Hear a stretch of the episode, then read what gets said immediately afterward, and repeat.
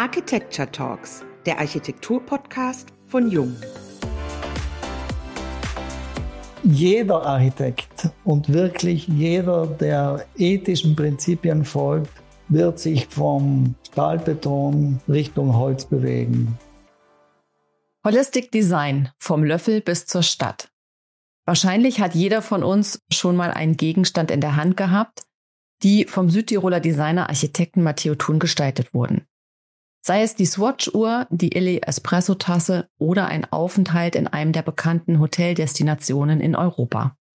Seit 1984 spielt das Büro Matteo Thun unter der Leitung von Matteo Thun und Antonio Rodriguez die Klaviatur der verschiedenen Maßstabsebenen. Das erfordert eine hohe Wertschätzung der vorgefundenen Situationen, einem nachhaltigen Umgang mit Material und Ressourcen sowie einer ästhetischen Dauerhaftigkeit und technologischer Langlebigkeit. Auch das Thema Gesundheit ist ein wesentlicher Teil der Designphilosophie. Der Gast und sein Wohlbefinden stehen hier im Mittelpunkt. Nach den Waldkliniken in Eisenberg, die kürzlich eröffnet wurden, sind weitere Projekte in der Planung und Realisierung. Immer in der ganzheitlichen Betrachtung der Beziehung zwischen dem Patienten und der physischen Umgebung als Ausgangspunkt für Architektur, Interior und Landschaftsplanung. Über die Frage, was den Reiz am Thema Gesundheit vom persönlichen Wellbeing bis zur Typologie und Bauweise ausmacht, darüber sprechen wir. Ich bin Wiebke Becker und meine liebe Kollegin Diane Slavic ist heute wieder dabei mit Matteo Thun, dem kreativen Kopf hinter Matteo Thun und Partners in unserem Podcast. Hallo und herzlich willkommen auch von meiner Seite beim heutigen Jungen Architecture Talks Podcast. Wir freuen uns sehr, dass Sie heute bei uns sind, Herr Thun. Sie entwerfen Produkte, Möbel, Accessoires, Restaurants und Gebäude. Wir sind neugierig. Verraten Sie uns, woran Sie gerade arbeiten? Meine Assistentin macht mir jeden Abend einen kleinen Zettel und auf dem steht, was jede halbe Stunde neu ansteht. Oh. Und das finde ich eigentlich ganz spannend. Das ist eine mentale Gymnastik. Heute früh hat mit einer Hotelkette begonnen. Es ging weiter mit einem sehr, sehr spannenden Projekt am Chiemsee in der Nähe von München. Es ging weiter mit einem Wasserhahnsystem, das wir im Herbst einführen. Und um 14 Uhr geht's weiter mit einem neuen Projekt in Riyadh, in der Wüste und so weiter und so weiter. Also es ist nie Langweile angesagt. Das Herz unserer Arbeit ist jedoch die Gesundheit und das Wohlergehen der Menschen und nicht zuletzt die Idee, dass wir für alte Menschen uns mehr kümmern sollten als vorher. Gibt es ein Projekt, welches für die Entwicklung des Büros sehr wichtig gewesen ist, rückblickend gesehen? Rückblickend glaube ich, vor exakt 20 Jahren wurde das Vigilius Mountain Resort in meiner Heimat Südtirol eröffnet. Es war in doppelter Hinsicht wichtig. Einmal war es einfach eine Neuerfindung der Typologie Berghotel. Es war aber auch der Beginn der Perfektionierung des Holzbaus und der Vorfertigung. Vorfertigung auch deshalb, weil auf 2000 Meter Höhe kann man nur ganz begrenzt in wenigen Monaten bauen und in den wenigen Monaten mussten wir alles fix und fertig anliefern. Das Thema Holz hat sie ja auch in einem weiteren Projekt maßgeblich mit beschäftigt, denn kürzlich wurde ja in Thüringen das Bettenhaus der Waldkliniken fertiggestellt. Eine Symbiose aus einer Gesundheitsarchitektur und Annehmlichkeiten aus der Hotellerie, in der der Patient als Gast im Mittelpunkt steht. Das Stichwort Healthy Living. Was macht ein gesundes Gebäude für Sie aus, Herr Thun?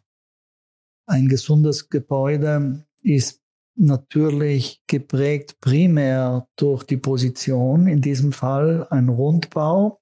Warum rund? Nicht, weil mir das Runde besser gefällt, sondern jeder Gast, jeder Patient soll einen Ausblick in den Wald haben, in die Umgebung. Und man weiß, dass sowohl Blutdruck als auch Gesundung beschleunigt wird durch den beruhigenden Blick nach außen. Bei diesem Projekt gibt es ja auch eine direkte Verbindung zu Jung. Das eigens für die Waldkliniken von Ihnen entworfene Logo wurde auf die Schalter gedruckt und auch gelasert. Wie wichtig ist Ihnen an dieser Stelle das Thema der Individualisierung bei Ihren Projekten? Das Thema der Individualisierung steht natürlich ganz, ganz oben. Vordergründig wäre es, ein Eichenblatt auf einen Jungschalter zu kleben. Es geht in Wirklichkeit um die Hygiene. Und die Hygiene in einer orthopädischen Klinik wäre natürlich wesentlich besser, wenn ich touch-free oder eine einfachere Bedienung, das heißt in meiner Vision für Lichtschalter und Lichtmanagement wäre ein Riesenschalter angebracht. Das fehlt bei Jung und das fehlt auch bei der Konkurrenz. Was genau meinen Sie mit dem Riesenschalter? Dann das Touch-Panel? Ich möchte mit meinem Ellbogen nach einer Operation, ob das jetzt Knie, Becken oder Hand ist, möchte ich eine größere Fläche, eine größere Bedienfläche vorfinden und eventuell sollte diese Bedienfläche auch touch-free sein. Mhm. Wir merken uns das. Das nehmen wir als Anregung mit. Bitte nehmen Sie das auf. Wenn wir bei den Waldkliniken bleiben, dann wurde darüber ja in den letzten Monaten unglaublich viel kommuniziert. Sie sind für ganz viele Awards nominiert. Jetzt haben wir eine Typologie, die kein Krankenhaus ist im klassischen Sinne, aber auch kein Hotel. Wie bringt man die besten Elemente beider Typologien in einer sinnvollen Form zusammen? Und wissen die Bauherren auch immer, was sie wollen? Wenn die Bauherren genau wüssten, was sie wollen, dann bräuchte es keine Architekten. Das heißt, Architektur ist immer nur so gut wie der Dialog zwischen Auftraggeber und Auftragnehmer. Die Frage, welche Elemente für ein 4.0 Spital oder Klinik angesagt sind, ist, glaube ich, falsch. In Zukunft wird das gesamte Sanitärsystem sich immer mehr an der Qualität der Hospitality, nämlich der Hotellerie ausrichten. Und man wird besser essen, man wird besser schlafen, man wird weniger kaltes Licht und mehr warmes Licht haben. Man wird besser informiert. Die Digitalisierung schreitet fort und gibt uns die Möglichkeit, auf demselben Wissensstand zu sein wie der Herr Professor, der um 8.15 Uhr mit seinem Assistentenstab ins Zimmer kommt, dir auf die Füße klopft und sagt, es sei alles gut. Die Zeit ist vorbei. Wir werden wissen, was mit uns los ist und digitale Hilfen werden dazu führen, dass wir eigentlich in einem Hotelstatus sind mit angedockten OP. Und natürlich brauchen wir dann verschiedenste Möglichkeiten. Das alles kann man lernen. Wir lernen seit zehn Jahren dazu, sind noch lange nicht am Ende. Du brauchst Sauerstoff, du brauchst verschiedenste Möglichkeiten der Verstellung von Bett und so weiter. Nicht zuletzt auch die Kontrolle durch Krankenschwestern. Was gehört denn aus Ihrer Sicht zu einem ganzheitlich auf gesundes Bauen angelegten Ansatz noch mit dazu? Ich glaube, wir müssen Schluss machen mit dem Kategoriedenken, dass der Lichtplaner für sich arbeitet, der Gartenplaner für sich arbeitet, der Innenarchitekt für sich, der Stilist für sich. Und der Architekt ist der große Chef. Und wenn was schief geht, sind alle anderen schuld außer dem Architekten. In unseren Projekten sind wir die Schuldigen. Was immer passiert, was immer schief geht, die Schuld liegt bei uns und wir geben sie nicht an Dritte weiter. Was mich persönlich auch tatsächlich überrascht hat an der Stelle bei dem Projekt war auch dieser besondere Blick auf so Themen wie Olfaktorik. Man kennt es ja im Hotelbereich, dass Hotelketten für sich eigene Gerüche entwickeln. Und in dem Fall bei den Waldkliniken war es ja auch ganz wichtig, dass das Restaurant und die Bäckerei von Gästen und Patienten über die Nase wahrgenommen werden kann. Also das heißt so ganzheitliches Gesunden. Wie gehen Sie mit solchen Themen um? Also wie gelingt es Ihnen, Bauherren auch dahingehend zu begleiten? Dazu fällt mir Goethe ein. Er hat ja den berühmten Spruch, man sieht mit den Fingern und vielleicht man riecht mit den Augen. also man riecht nicht nur mit der Nase. Ich glaube, das Food and Beverage Konzept muss ausgefeilter sein. Es geht um Frische. Es geht nicht darum, dass du um 12.0 unter einer Metallglocke ein kaltes Wiener Schnitzel bekommst, sondern es geht wirklich darum, dass wir mit der Natur und mit der Frische der Natur umgehen. Und das ist durchaus möglich zum selben Preis. Die Kliniken, die wir zurzeit bauen, sind allergrößtenteils öffentlich. Das heißt, öffentliche Ausschreibungen mit öffentlichem Budget, kein Euro teurer als ein normales Spital von einem Spitalingenieur. Und es führt auch ganz gut zu unserer nächsten Frage. Sie arbeiten oft jenseits der Grenzen des Gesehenen. Sie setzen lokales Handwerk ein, Know-how, natürliche Rohstoffe wie Holz. Gleichzeitig arbeiten sie weltweit. Wie lässt sich dieser vermeintliche Spagat überwinden? Ganz einfach. Wir haben eine Selbstzertifizierung, die wir mit dem Kunden zu Beginn des Projektes teilen, nämlich die drei Nullen. Null Kilometer, das bedeutet, die Materialien sollen nicht mehr als 100 Kilometer Entfernung beziehungsweise von einem Lastwagen in einem Tag angeliefert werden. Das Staff Recruiting sollte so lokal wie möglich sein. Null CO2 bedeutet eine Annäherung an einen optimierten Footprint und Null Garbage, also Null Müll, bedeutet nicht differenzierte Müllabfuhr, sondern das bedeutet Lifecycle Management. Das bedeutet, dass wir monomateriell bauen. Wenn man rückbaut oder umbaut, dann soll das ohne Dynamit möglich sein und man kann mit dem Holz ein neues Haus bauen, man kann mit dem Holz ein Feuer machen, man kann mit dem Holz Möbel machen. Also der Lebenszyklus ist de facto unendlich, wenn man mit Holz arbeiten würde. Also sortenrein eigentlich, oder? Wenn wir sie genau. richtig verstehen. Mhm. Und Stahlbeton ist einfach nicht sortenrein. Kommt diese Verantwortung gegenüber der Natur und auch so diese Achtsamkeit, die Sie mitbringen, so ein bisschen von Ihrer Herkunft heraus? Weil eigentlich alle Südtiroler, die ich so kenne, haben eine unglaublich sensible Art, mit Materialien umzugehen, haben ein hohes Gut für Lebensmittel, für alles, was mit der Natur zusammenhängt. Würden Sie sagen, dass Sie das geprägt hat in Ihrer Arbeitsweise? Diana, das ist eine sehr schöne Südtirol-Romantik. ich glaube, jeder Architekt und wirklich jeder, der ethischen Prinzipien folgt, wird sich vom Stahlbeton Richtung Holz bewegen.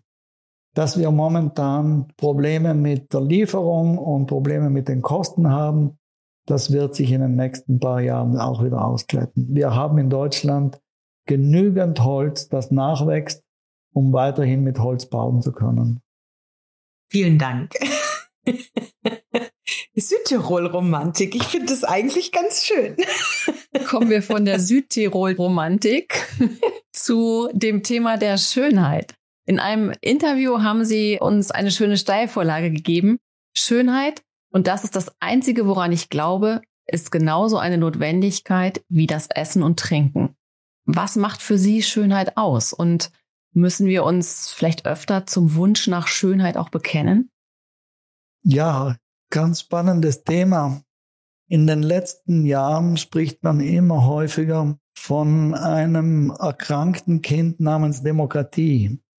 Es ist de facto so, dass ein Italienlebender nicht umhin kann, festzustellen, dass in der Renaissance Michelangelo, Leonardo da Vinci, Raffaello und wie all diese Genies geheißen haben, in der Demokratie gibt es die nicht mehr.